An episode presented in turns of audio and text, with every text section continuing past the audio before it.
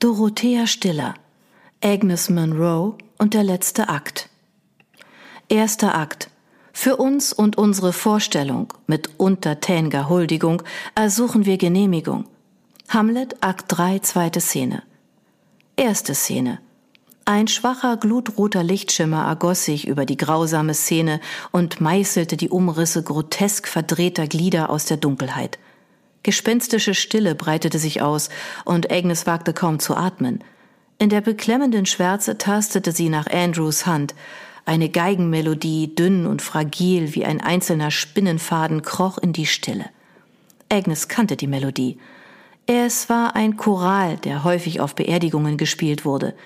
Das Stück, das angeblich den Untergang der Titanic begleitete. Nearer, my God, to thee.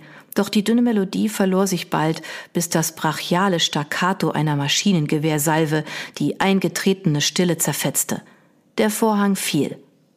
Für einen kurzen Moment regte sich nichts, dann brandete Beifall durch die Zuschauerreihen. Begeisterte Pfiffe mischten sich vereinzelt unter das Klatschen. Agnes hielt es nicht mehr auf ihrem Sitz. Bravo! rief sie wild begeistert. Bravo!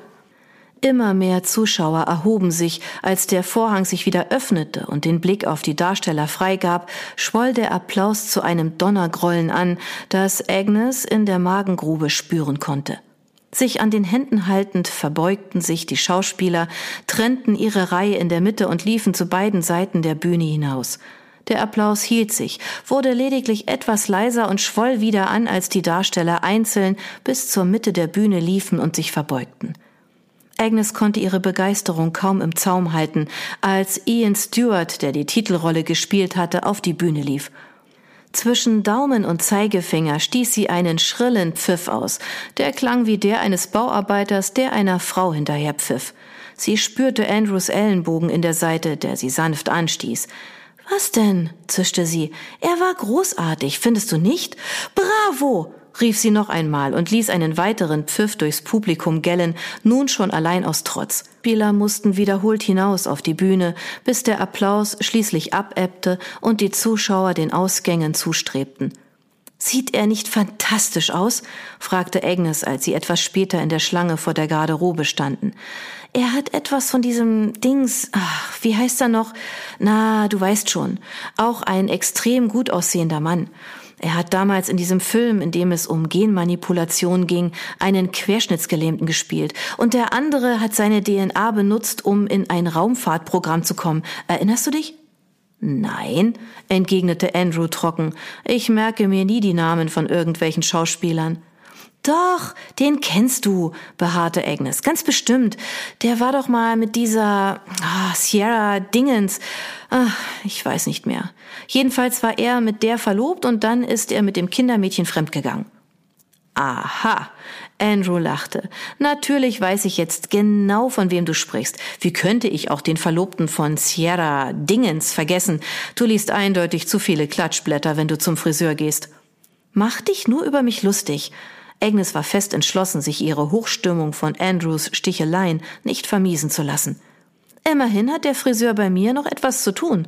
Zärtlich zerzauste sie die verbliebenen Haare in Andrews lichtem Haarkranz. Punkt für dich. Er schob lachend ihre Hand zur Seite. Wie fandest du das Stück? fragte sie, während sie anstanden. Es war grandios, nicht wahr? Hm, brummte Andrew. Ich weiß nicht. Ich kann mit diesen modernen Adaptionen klassischer Stücke nichts anfangen. Warum kann man die Klassiker nicht einfach für sich sprechen lassen? Hamlet und organisiertes Verbrechen. Er schüttelte den Kopf. Und warum kann man heutzutage kein Stück mehr aufführen, ohne dass nicht mindestens ein Nackter auf der Bühne herumspringt und geflucht wird wie nichts Gutes? Ach, du bist ein alter Kulturbanause. Agnes grinste und schlug ihm mit einer wegwerfenden Geste leicht auf den Arm. Nein, bin ich nicht. Ich bin einfach nur altmodisch, widersprach Andrew, und hoffnungslos nostalgisch. Und genau das liebe ich an dir. Agnes hakte sich bei ihm unter, schmiegte sich an seine Schulter und drückte ihm einen Kuss auf die Wange. Ich weiß, es klingt abgedroschen, aber du bist mein Fels in der Brandung. Andrew lächelte und drückte ihren Arm. Inzwischen hatten sie den Garderobentresen erreicht und Agnes legte ihre Marke darauf. Eigentlich hätte sie überhaupt keine gebraucht, denn ihre maisgelbe Spencerjacke im Military-Stil war weithin sichtbar als einziger Farbtupfer zwischen lauter Schwarz, Marineblau und Beige. Schon eben im Zuschauersaal hatte sie mit einer gewissen Genugtuung festgestellt, dass sie mit ihrem leuchtend kobaltblauen Jumpsuit die einzige Dame jenseits der 50 war, die sich nicht in gedeckte Farben gehüllt hatte. Sie hasste Schwarz, diese Unfarbe, die gierig das Licht verschluckte, mit Ausnahme einer Motorradlederjacke und eines Hosenanzugs, den sie sich im letzten Jahr für Nails Beerdigung gekauft hatte, gab es in ihrem Schrank kein einziges schwarzes Kleidungsstück. Darauf war Agnes ein klein wenig stolz, und sie hätte sich gewünscht, auch Andrew hätte bisweilen etwas mehr Mut zur Farbe.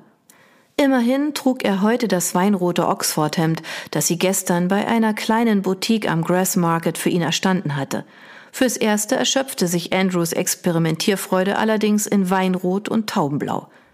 Ungeduldig angelte Agnes ihre Jacke vom Tresen und zog Andrew am Arm Richtung Ausgang. Komm, wir müssen uns beeilen, an die Stage dort zu kommen, sonst ist er nachher schon weg. Nun hetz doch nicht so, du bist ja schlimmer als ein Teenager. Es kommt ja auch nicht alle Tage vor, dass man einen preisgekrönten Schauspieler persönlich kennt, entgegnete Agnes ungerührt und griff nach Andrews Hand, um ihn hinter sich herzuziehen wie einen unfolgsamen Dreijährigen. Ich sehe ihn noch vor mir mit Krawatte und Schulbläser. Was für ein Flegel, große Klappe und stinkend faul und schon damals ein Mädchenschwarm. Tja, aber dann ist ja doch noch etwas aus ihm geworden. Woher willst du wissen, dass er nicht immer noch ein Riesenflegel ist?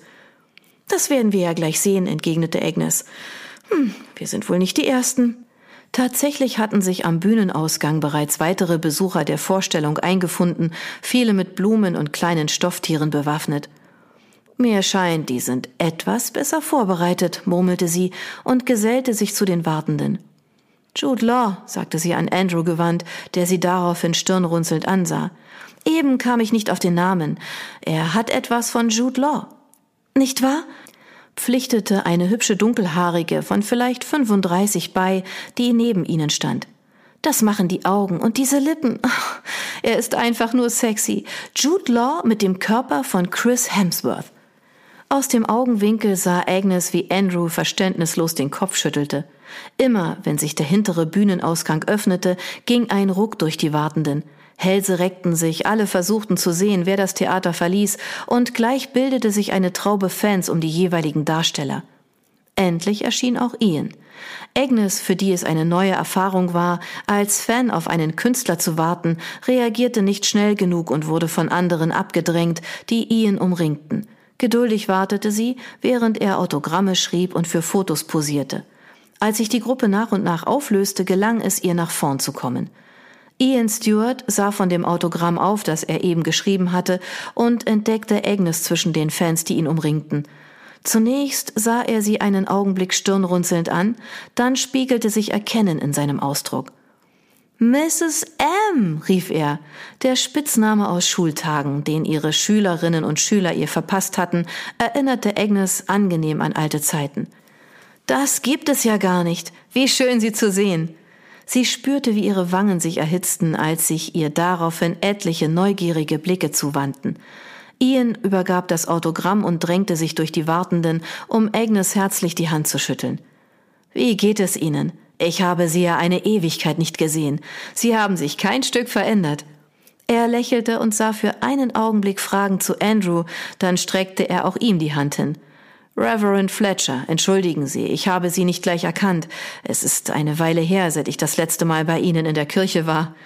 Ein schelmisches Grinsen erschien auf seinem Gesicht, das ihm etwas Lausbübisches gab und ihn noch attraktiver wirken ließ.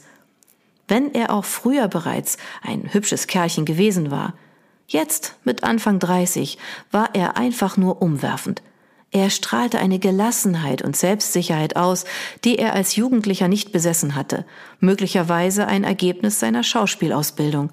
Kein Wunder, dass ihm die Herzen des Publikums zuflogen. Als ich von deinem Theaterpreis gelesen habe, musste ich herkommen, um dir persönlich zu gratulieren und mir das Stück anzusehen, erklärte Agnes. Hat es Ihnen gefallen? Etwas in Ians Blick ließ Agnes glauben, er lege auf ihre Anerkennung besonderen Wert. Sehr, entgegnete sie. Der Theaterpreis ist mehr als verdient. Aber auch deine Kolleginnen und Kollegen waren hervorragend. Hat es Ihnen auch gefallen, Reverend Fletcher? Andrew nickte höflich und murmelte eine kurze Bestätigung. Sie sind aber nicht extra von Mal angereist, um mich zu sehen, oder? Ich fühle mich extrem geschmeichelt. Nicht ganz, entgegnete Agnes.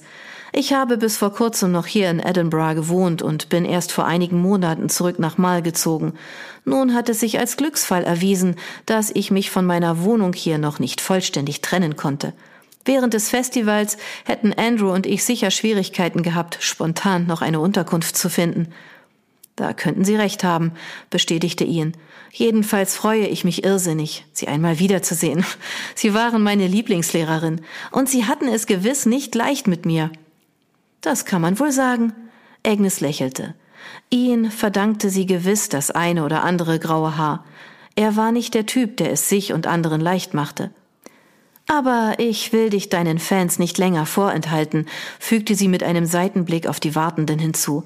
Ich wollte nur schnell Hallo sagen, dir zu deinem Preis gratulieren und dir einen schönen Abend wünschen. Ian schüttelte den Kopf. Das ist jetzt nicht Ihr Ernst, Miss M. Sie können jetzt nicht einfach so verschwinden, oder haben Sie es eilig?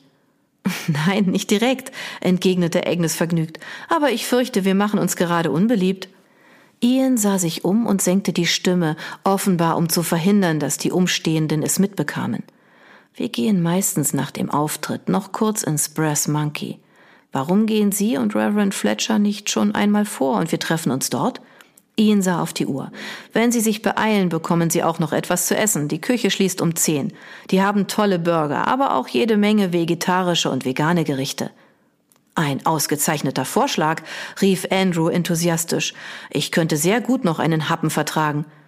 Prima, dann treffen wir uns dort.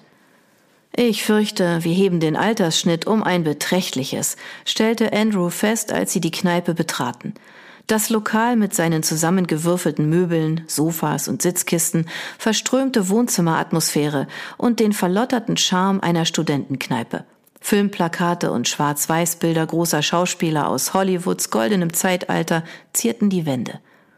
Ja, man könnte sagen, wir stechen etwas heraus, stellte Agnes amüsiert fest, aber es sieht gemütlich aus. Andrew warf einen Blick auf die Uhr.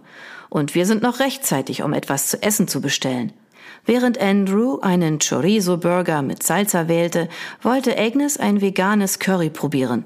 Bewaffnet mit je einem Pint Lager suchten sie sich einen Platz an einem der Tische im Barbereich. Noch bevor das Essen fertig war, sahen sie Ian mit einigen der übrigen Schauspieler durch die Tür kommen. Agnes winkte sie herüber. Sie erkannte die Darstellerin, die Hamlets Mutter Trudy gespielt und die ihr außerordentlich gut gefallen hatte.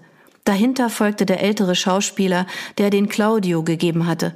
Außerdem entdeckte sie den jungen Mann, der im Stück den Leonardo verkörpert hatte und von der hübschen Rothaarigen begleitet wurde, die Agnes als die Darstellerin von Margie Gildenkrantz erkannte. Besonders fiel Agnes ein schmächtiger junger Mann mit etlichen Piercings und Tätowierungen auf, den sie auf Anhieb keiner Rolle zuordnen konnte. Das ist also die berühmte Mrs. Monroe, rief die Trudy-Darstellerin mit den wilden schwarzen Locken und dem ansteckenden Lachen und streckte Agnes eine Hand mit leuchtend rot lackierten Fingernägeln hin –